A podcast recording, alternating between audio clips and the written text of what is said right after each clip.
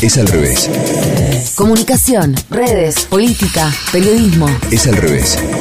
Un podcast original de Radio 10. Con Mariana Moyano. Acá pegaron el grito en el cielo porque en teoría el gobierno argentino quería regular las redes sociales, esto a partir de lo que dijo Gustavo Vélez cuando habló en el Consejo Económico y Social. Hicieron un escándalo por absolutamente nada. Te lo explicamos todo en un episodio de Es al revés, el que se tituló Ciudadanía Digital. Quien dijo que la Argentina iba a regular o no entiende, o tiene mala intención, o no tiene la más mínima idea de de qué cuernos va el mundo digital.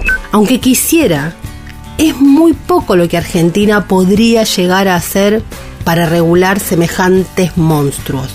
Casi que ni jurisdicción tiene. El que sí anda con ganas de regular es alguien que jamás les quiso tocar la cola a ese gato.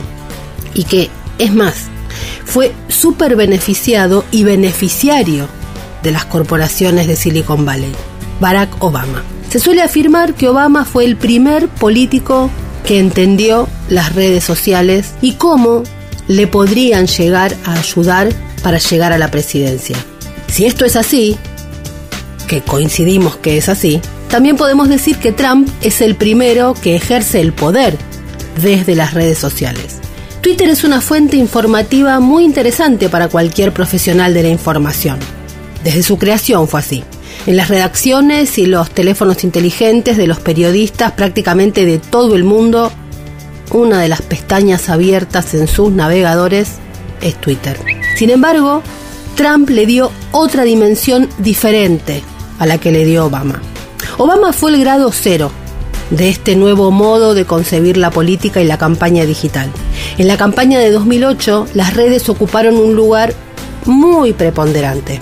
Su community manager primero y Pete Sousa, el fotógrafo que fuera la lente oficial y director de fotografía de la Casa Blanca durante la presidencia de Obama, hicieron muchísimo para convertir al primer afroamericano en el Salón Oval en un personaje pop.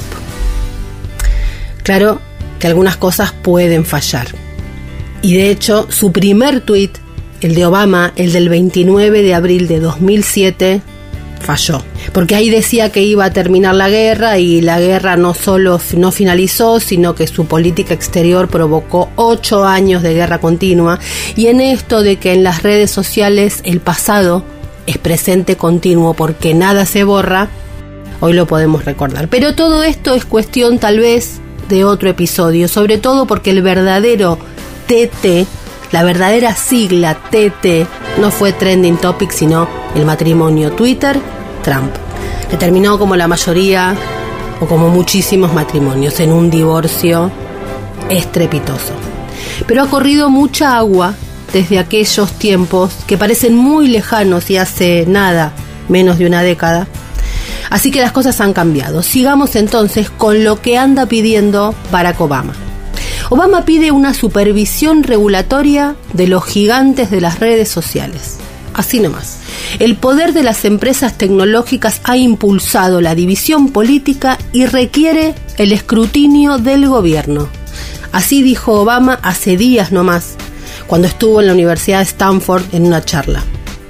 Pidió una mayor supervisión regulatoria de los gigantes de las redes sociales y dijo que su poder para seleccionar la información que la gente consume ha impulsado la polarización política y ha amenazado los pilares de la democracia en todo el mundo.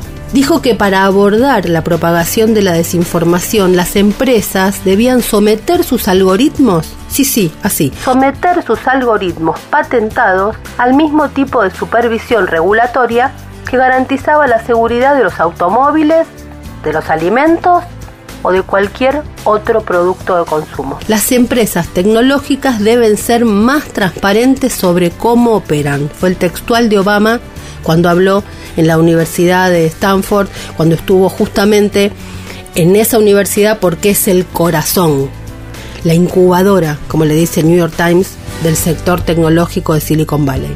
Gran parte de la conversación sobre la desinformación se centra en lo que publica la gente, dijo Obama. El problema más importante es qué contenido promueven estas plataformas. De hecho, explícitamente, el expresidente Obama apoyó las propuestas para revisar lo que es el escudo legal clave de estas empresas de Internet, la llamada sección 230 de la ley de decencia en las comunicaciones. ¿Qué pasa con esta sección 230 que las protege justamente a las plataformas? Te lo explico rapidito. Es un apartado legal de Estados Unidos que básicamente permite que las empresas de redes puedan no ser reguladas porque en teoría no manejan contenido. Se dice que son un canal de transmisión. Ellas mismas dicen, nosotros simplemente ponemos el espacio, los contenidos los generan los usuarios que no son como los medios que sí manejan contenido. Ese es el argumento central de esta sección 230. Lo cual en cierto sentido es cierto, pero ¿qué pasa? Oculta que transmitir contenido no es inocuo, que se hace a través de un cómo. Hay un cómo en esa transmisión de contenido. Y ese cómo es el algoritmo. Cómo es el modo en que hacen que a vos o a mí me llegue esta y no aquella información o dato. ¿Sabés quién llevó a juicio a Mark Zuckerberg por esto? ¿Por esto mismo? Trump. ¿Y sabés con qué argumentos? Con los de Joseph Stiglitz. ¿Pero cómo? ¿No es que Obama está en contra de Trump? ¿No es que Trump detesta a Obama? ¿No es que Stiglitz no apoya medidas a favor de los ricos ni de Obama ni de Trump porque en general favorecen más a los poderosos? ¿y ¿dónde me pongo? ¿Viste? Cuando se trata de estas corporaciones y de este mundo actual tan, pero tan, pero tan complejo, el eje binario bueno-malo te queda chico, te queda corto, es berreta y no te sirve para nada. Es al revés. Los partidarios de un cambio creen que hay que obligar a las empresas a que hagan otra forma de manifestación legal. Dicen que este comportamiento, además de ilegal, es peligroso, porque se vende desde drogas hasta desinformación y las consecuencias son igualmente dañinas. Obama siempre fue una persona que elogió muchísimo los beneficios de Internet, lo sigue siendo, porque es un gran moderno de la era de Silicon Valley, pero ahora instó a las empresas a anteponer la responsabilidad social a la búsqueda incesante de ganancias. No va a pasar, Barack. Dijo que estas empresas necesitan tener alguna otra estrella del norte, además de simplemente ganar dinero y aumentar las participaciones en las ganancias. Me suena esa frase, Barack, la dijo el Papa. Obama habló en esta conferencia que organizó el Centro de Política Cibernética de Stanford, que se dedica a los desafíos en el mundo digital y ahora están preocupados por la democracia.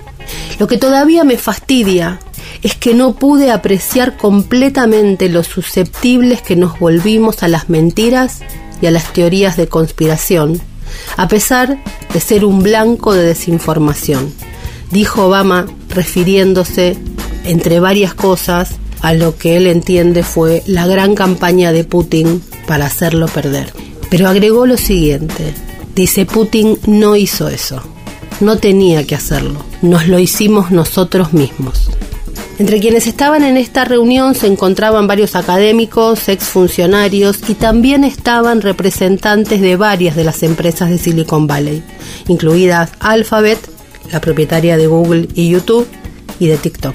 Los panelistas acordaron en gran medida sobre el problema de la desinformación, la toxicidad, el partidismo, la polarización que se alimenta, pero hubo muy poco consenso sobre qué soluciones específicas funcionarían mejor o cuáles serían políticamente posibles.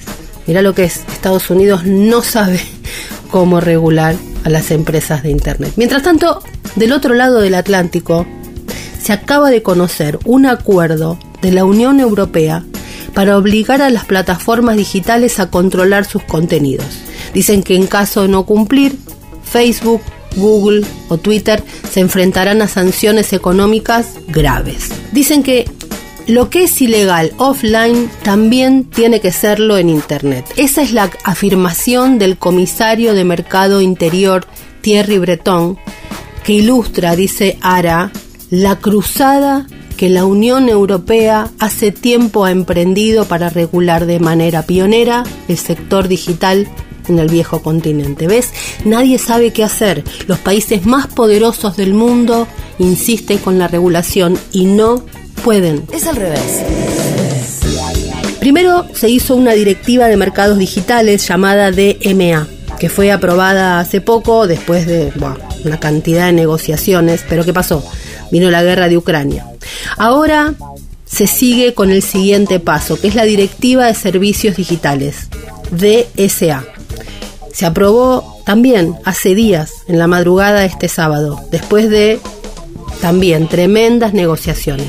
Esta nueva ley europea lo que va a exigir es a las grandes plataformas y empresas de Internet que se hagan más responsables del contenido que distribuyen en la red para pelear contra la desinformación, las amenazas terroristas, el ciberacoso, y siempre estará el tema de la sanción de incumplimiento. Hasta ahora las sanciones, por más que sean multimillonarias, son una cosquilla y las empresas han decidido no cumplir igual.